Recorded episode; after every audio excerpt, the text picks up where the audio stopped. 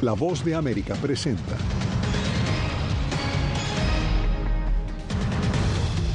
La cifra de muertos en Maui, Hawái, se acerca al centenar, convirtiéndose en los incendios más mortíferos durante un siglo en Estados Unidos. Gran jurado en Georgia escucha testimonios en otra investigación sobre posible interferencia electoral de Donald Trump. El exmandatario podría ser imputado por cuarta vez. Allanamiento en un periódico local de Kansas desata cuestionamientos sobre libertad de prensa. Y en Ecuador, candidatos a la presidencia prometen mejoras en seguridad tras el asesinato del candidato Fernando Villavicencio.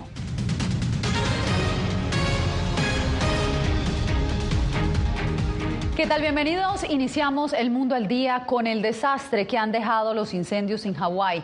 Con al menos 96 muertos, la Agencia Federal para el Manejo de Emergencias informó hoy que solo el 3% del área afectada ha sido evaluada. El gobernador también aseguró que espera que la cifra de fallecidos aumente drásticamente. Laura Sepúlveda con la información.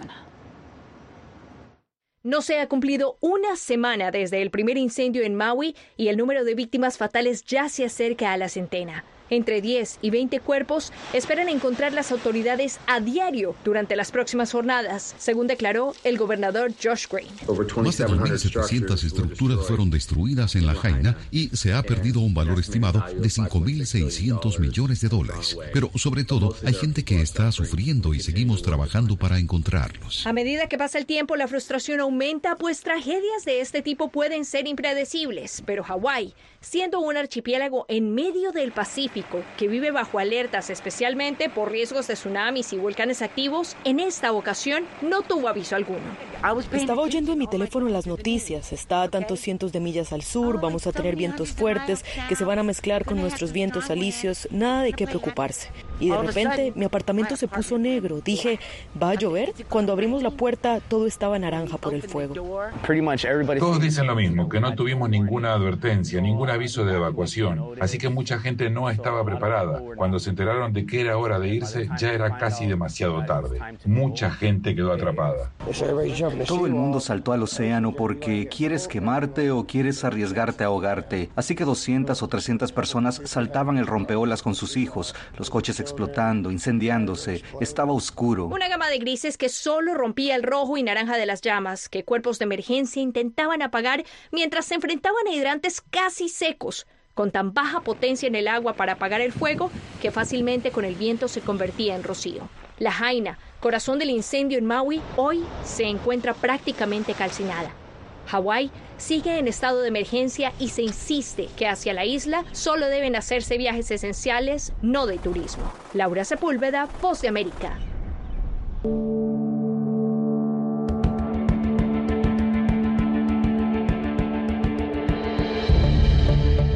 Este lunes se reunió en Georgia el gran jurado que escucha los testimonios relacionados a una presunta interferencia electoral del expresidente Donald Trump y sus aliados. Celia Mendoza nos acompaña en vivo desde nuestra sala de redacción. Celia, cuéntanos cómo avanza este caso. Yasmín, realmente la fiscal en este caso, después de ya más de dos años de investigación, está tratando de presentar cargos esta semana. Es la información que sale desde la Corte, donde hoy se reunieron los miembros del gran jurado. Se esperaba que algunos de los testigos estuvieran entrando a esta Corte el día de mañana, pero esto se ha adelantado, lo que muestra la intención para que esta misma semana pueda haber cargos en contra del exmandatario y sus aliados.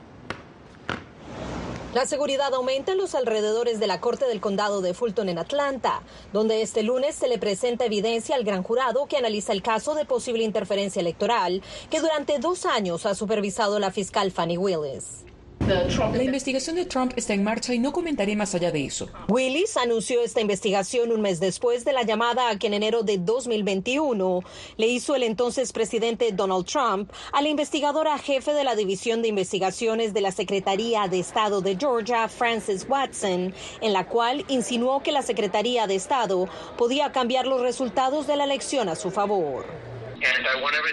Gane todo menos Georgia, pero sí gane Georgia. Lo sé por mucho y la gente lo sabe. Y sabes que algo pasó ahí.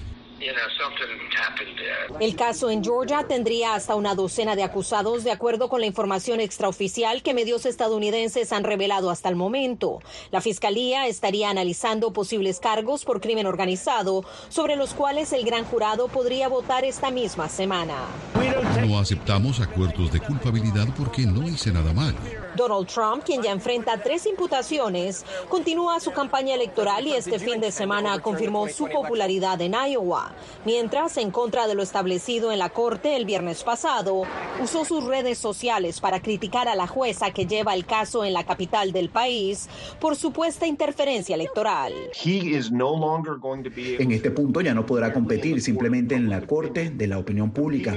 Competir en una corte real es una cosa diferente. Su narrativa no importa los hechos importarán, la ley importará. Las publicaciones en redes sociales del exmandatario de los Estados Unidos podrían tener consecuencias. Recordemos que la semana pasada se le advirtió que éstas se deberían mantener al margen de ser amenazantes o influenciar a los testigos aquí en la capital de los Estados Unidos. Sin embargo, esto podría aplicar en Georgia justo hoy por medio de su red de plataforma social True Social. El exmandatario habló específicamente acerca de uno de los testigos asegurando que no debería presentar se trata del ex vicegobernador de ese estado. Celia Mendoza, entonces quedamos atentos a ver si finalmente se presentan cargos en la que sería la cuarta imputación contra el expresidente Donald Trump. Manténnos informados. Gracias. Y el allanamiento a un periódico local y a su director ha desatado una lluvia de críticas contra el Departamento de Policía de una pequeña ciudad en Kansas. Expertos aseguran que el hecho representa una clara violación de la primera enmienda de Estados Unidos. Jacopo Luzzi nos tiene más. La policía de Marion, una pequeña ciudad del estado de Kansas, allanó la oficina de un periódico local y la casa de su dueño. Con una orden de allanamiento firmada por un juez del condado, los oficiales confiscaron computadoras, teléfonos celulares y materiales esenciales para las operaciones del periódico, llamado Marion County Record. Es todo lo que has escuchado en el tercer mundo. Realmente es como si estuviéramos viviendo en la Rusia estalinista o la Alemania nazi o la Rusia de Vladimir Putin. La redada estuvo vinculada a supuestas violaciones a la privacidad de la propietaria de un restaurante local, cuando los periodistas obtuvieron información sobre su historial de manejo. Sin embargo, el periódico decidió no publicar la historia.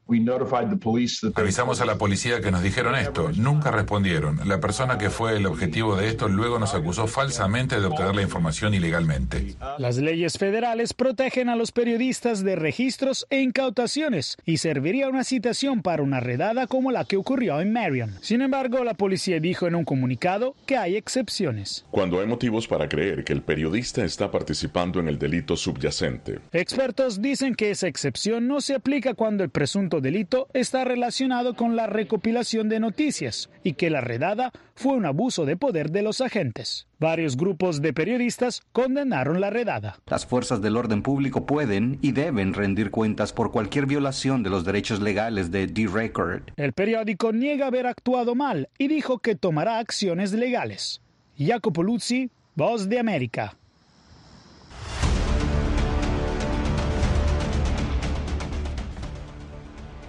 En Nueva York, una nueva aplicación le está dando la oportunidad a trabajadores de la construcción de obtener ayuda legal y reclamar el pago expedito de salarios que no les han pagado. Ángela González habló con su creador y nos cuenta cómo muchos hispanos se están viendo beneficiados. La aplicación Reclamo está cambiando la manera de procesar salarios pendientes y se ha enfocado en uno de los sectores más golpeados de la economía estadounidense, el de la construcción. El app rellena automáticamente el formulario de queja con el Departamento de Labor del Estado de Nueva York y crea una carta de demanda hacia el empleador y un eh, guion telefónico para que el defensor pueda llamarle al, empleador y, reclamar esos, esos, eh, ese dinero que se le debe. Creada por la organización no gubernamental Justicia Lab, la aplicación que por ahora está habilitada solo para centros de ayuda a trabajadores ya lleva más de un millón de dólares en reclamos por robo de salarios. Por lo que antes nos tomaba ocho horas hacer y, y que necesitaba de un abogado que revisara todo, eh, hoy lo estamos haciendo en una hora, una hora y media.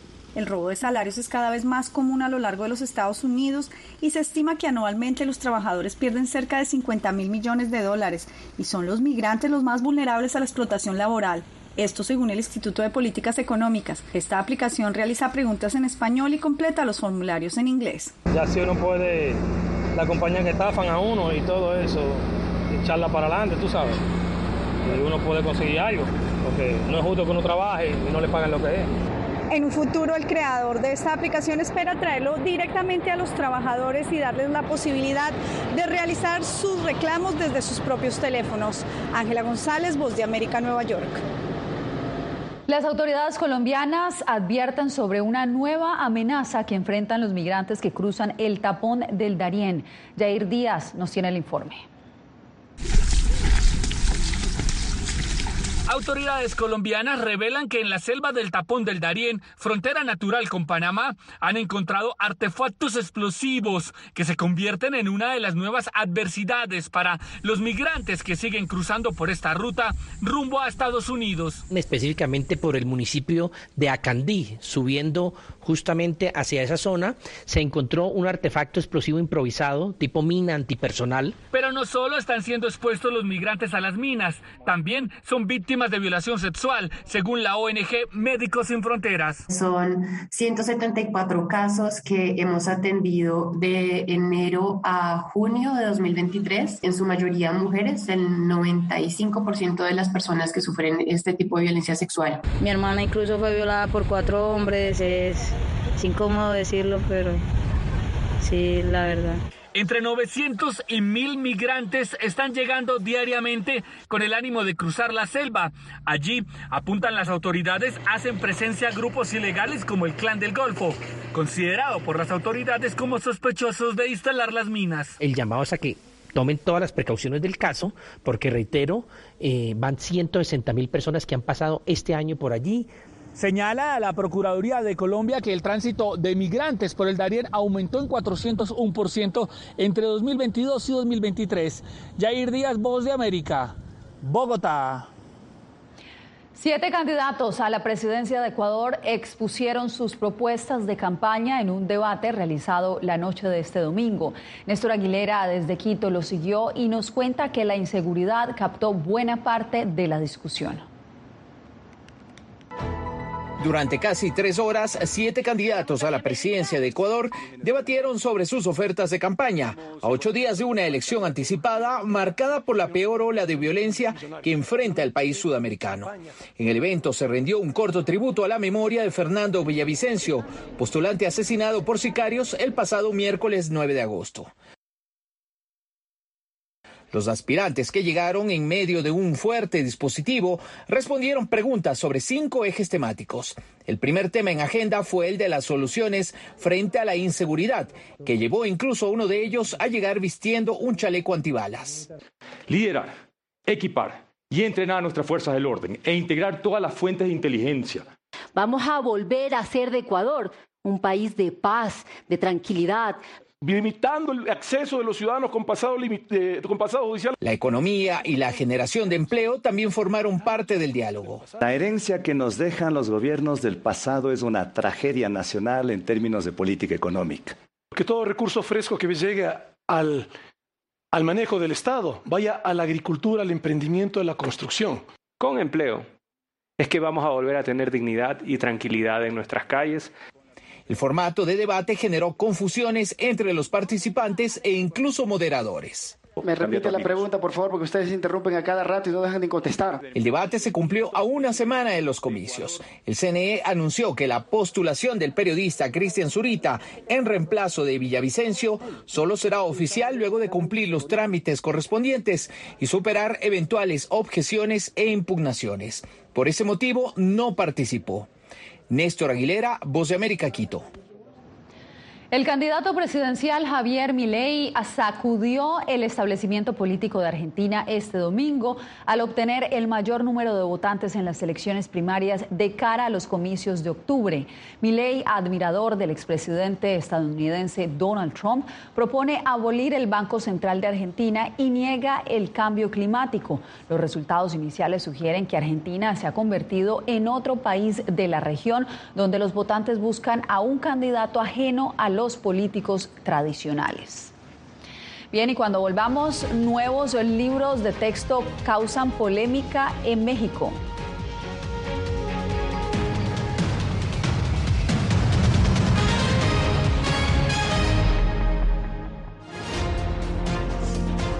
Actualidad. Que la inteligencia artificial va a estar presente en nuestro día a día. Intentan sacarse de encima a trabajadores. Análisis. El cambio climático está teniendo muchísimos impactos. Que afecta siempre a los más vulnerables. La región necesita ayuda. Debate. Proteger a las escuelas con armamentos. Es una total eh, ridícula, es algo inverosímil. Con la información más allá de los titulares. Todas las semanas por La Voz de América. Desde Washington, le saluda Gonzalo Abarca. Hasta la fecha hay 96 periodistas asesinados. Periodismo, la prensa libre importa, una coproducción de La Voz de América y BTV. El tema que más nos convoca es el tema de la violencia. Disponible en vozdeamerica.com.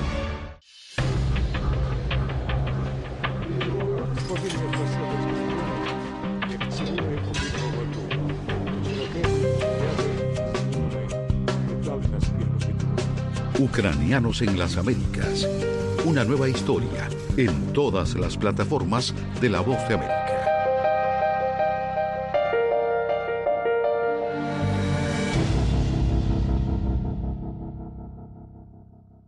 Fui detenido con acusaciones de traición a la patria y luego fui sentenciado y condenado a 13 años de prisión. Es una sensación totalmente inhumana, es una sensación como de estar muerto en vida realmente. ¿Qué sientes cuando tocas? Cuéntame. Pues me siento eh, contento, siento que puedo expresar mis emociones.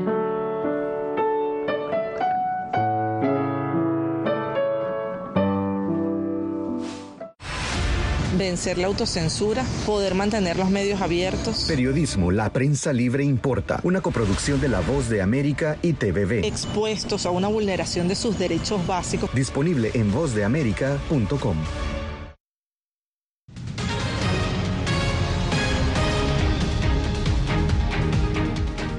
Nuevos datos dieron a conocer las autoridades de Bolivia sobre el impacto de la contaminación por mercurio en los pueblos indígenas. El hecho ha elevado la atención sobre la realidad de la minería ilegal en ese país. Nos informa Fabiola Chambi. En julio, un fuerte operativo policial arremetió contra la minería ilegal del oro en la Amazonia boliviana, con destrucción de dragas y varios aprendidos. En los últimos años, esta actividad se ha expandido con un elemento alarmante, la contaminación por mercurio. Un reciente estudio en 36 comunidades indígenas y 302 muestras develó datos preocupantes.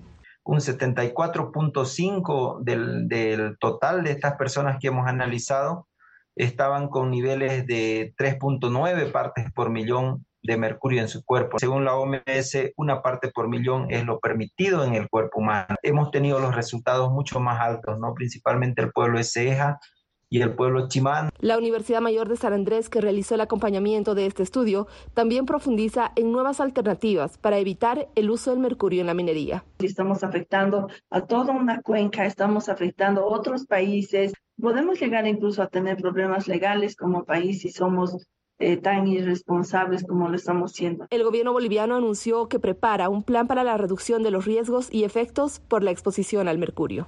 Nosotros estamos luchando contra esta minería ilegal que tiene efectos catastróficos sobre la salud de la población. En su libro Tras el Dorado, Crónicas de la explotación de oro en la Amazonia, la autora Jimena Mercado denuncia que la expansión minera está desplazando de sus territorios a comunidades indígenas con consecuencias socioambientales irreversibles. Fabiola Chambi, Voz de América, Bolivia. Y hay polémica en México por los nuevos libros que elaboró el gobierno del presidente Andrés Manuel López Obrador. Anareli Palomares nos informa por qué cuatro estados se niegan a distribuirlos, entre ellos Chihuahua, que de hecho la Corte Suprema le acaba de dar la razón. En almacenes ya están los nuevos libros de texto que elaboró el gobierno mexicano, pero un amparo de la Unión Nacional de Padres de Familia impide su distribución con vistas al próximo curso escolar.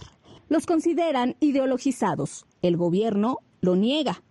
Hablan de que con los libros se va a inyectar el virus del comunismo. La verdad es eh, grotesco. Jalisco y Colima son dos de los cuatro estados que se han negado a distribuir los libros de texto. Aquí no vamos a permitir que se dogmatice o se ideologice a nuestros estudiantes. Los libros ahí están, nada más que recordemos que hay una situación de un amparo que lo promovió una asociación. De manera jurídica no podemos en este momento hacer la distribución. Y en tanto se resuelve ese amparo, el curso escolar iniciará con los libros anteriores. No es posible que el gobierno de Morena haya ocupado los recursos de los mexicanos para hacer libros ideologizados. Para el gobierno es anticonstitucional no distribuir los libros de texto. Las maestras y los maestros recibirán un libro sin recetas. Aquí es un libro para polemizar, para discutir, para aprender. El gobierno dice que el contenido de los libros se consultó a más de un millón de maestros de los 32 estados del país. Por lo pronto, la Secretaría de Educación Pública subió los contenidos completos de los libros para ser consultados a través de Internet. Anareli Palomares, Voz de América, México. Usted no se mueva, hacemos una breve pausa y ya regresamos.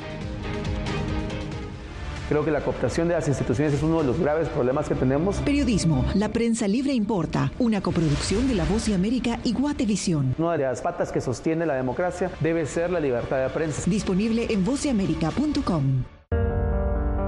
En tiempos de cambios, cuando el mundo parece incierto y lo que escuchamos no refleja lo que vemos,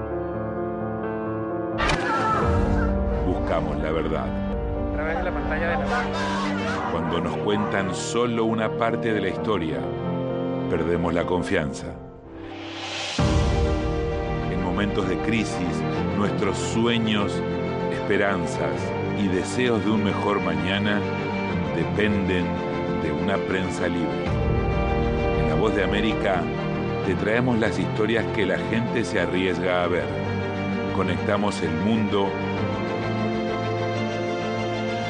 y lo unimos con la verdad.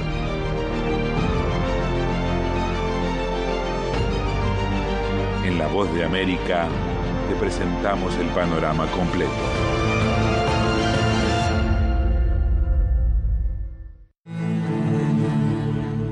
I shoot uh, like six or eight feature films, like executive producer, like producer.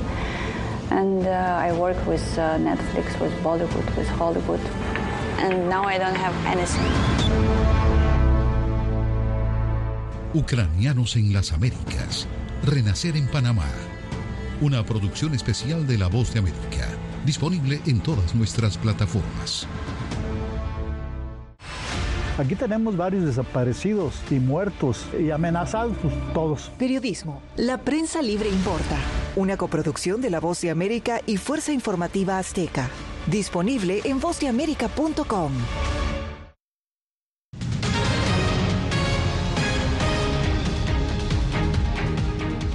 Las consecuencias de hacer ejercicio al aire libre con el intenso calor que azota a diferentes estados de Estados Unidos podría representar un riesgo mortal.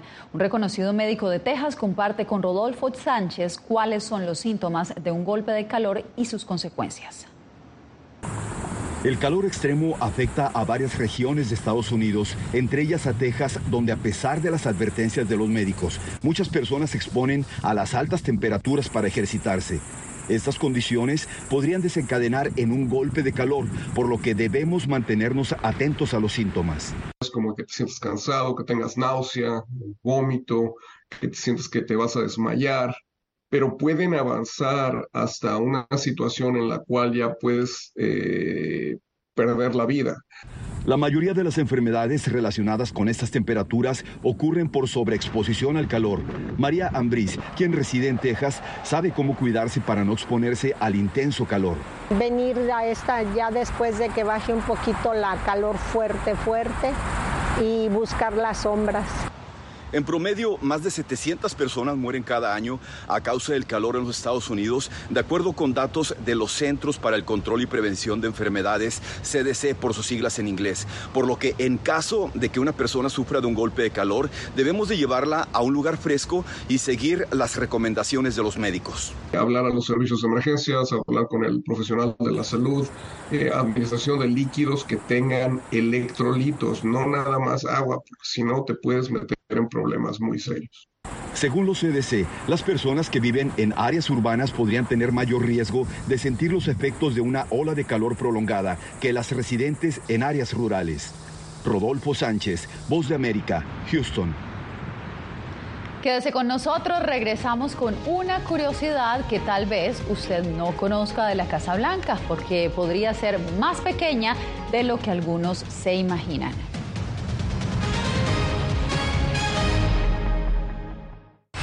No he visto un peligro en la libertad de prensa. Periodismo, la prensa libre importa, una coproducción de La Voz de América y Telefuturo. El problema que se va acentuando se llama libertad de expresión. Disponible en vozdeamerica.com. Actualidad. Que la inteligencia artificial va a estar presente en nuestro día a día. Intentan sacarse de encima a trabajadores. Análisis. El cambio climático está teniendo muchísimos impactos. Que afecta siempre a los más vulnerables. La región necesita ayuda. Debate. Proteger a las escuelas con armamentos. Es una total eh, ridiculez, algo inverosímil. Con la información más allá de los titulares. Todas las semanas por La Voz de América. Desde Washington, le saluda Gonzalo Abarca.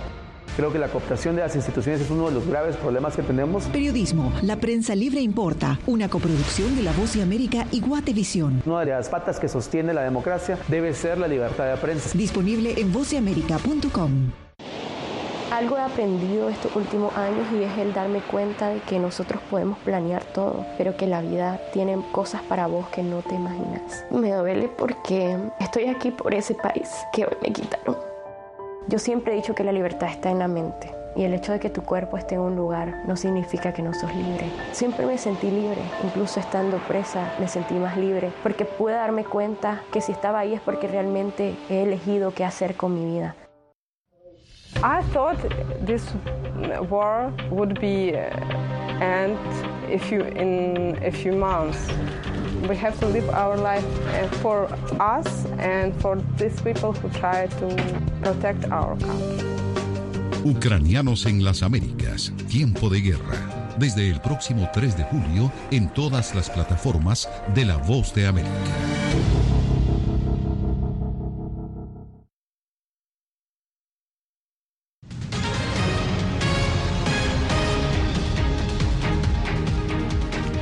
La Casa Blanca no es solo su estructura. La icónica residencia del presidente de Estados Unidos guarda historia entre sus paredes y muchas curiosidades. Jorge Agobián nos cuenta algunas de ellas.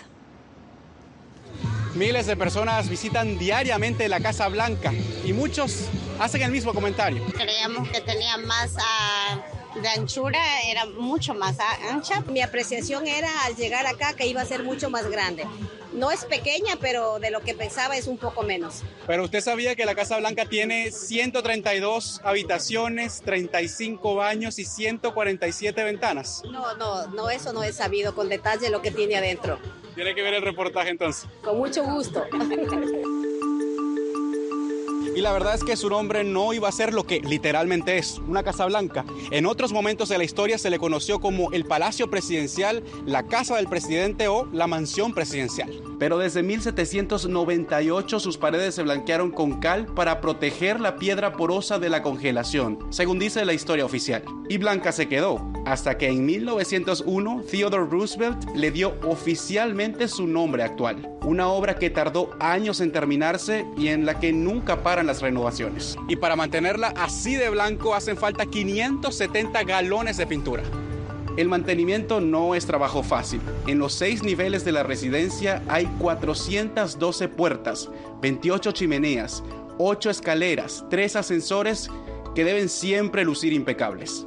Centenas de obras de arte han permanecido intactas, entre ellas una famosa pintura de George Washington que data de más de 200 años. Y la icónica fachada, más allá de las opiniones sobre el tamaño, por siempre sorprenderá a locales y turistas. Mi sueño ha sido venir a Washington y conocer la Casa Blanca. Jorge Agobián, Voz de América, Washington. Pues de esta manera nos despedimos por hoy. Gracias por informarse en el mundo al día. Soy Yasmín López y nos vemos nuevamente mañana en una nueva emisión.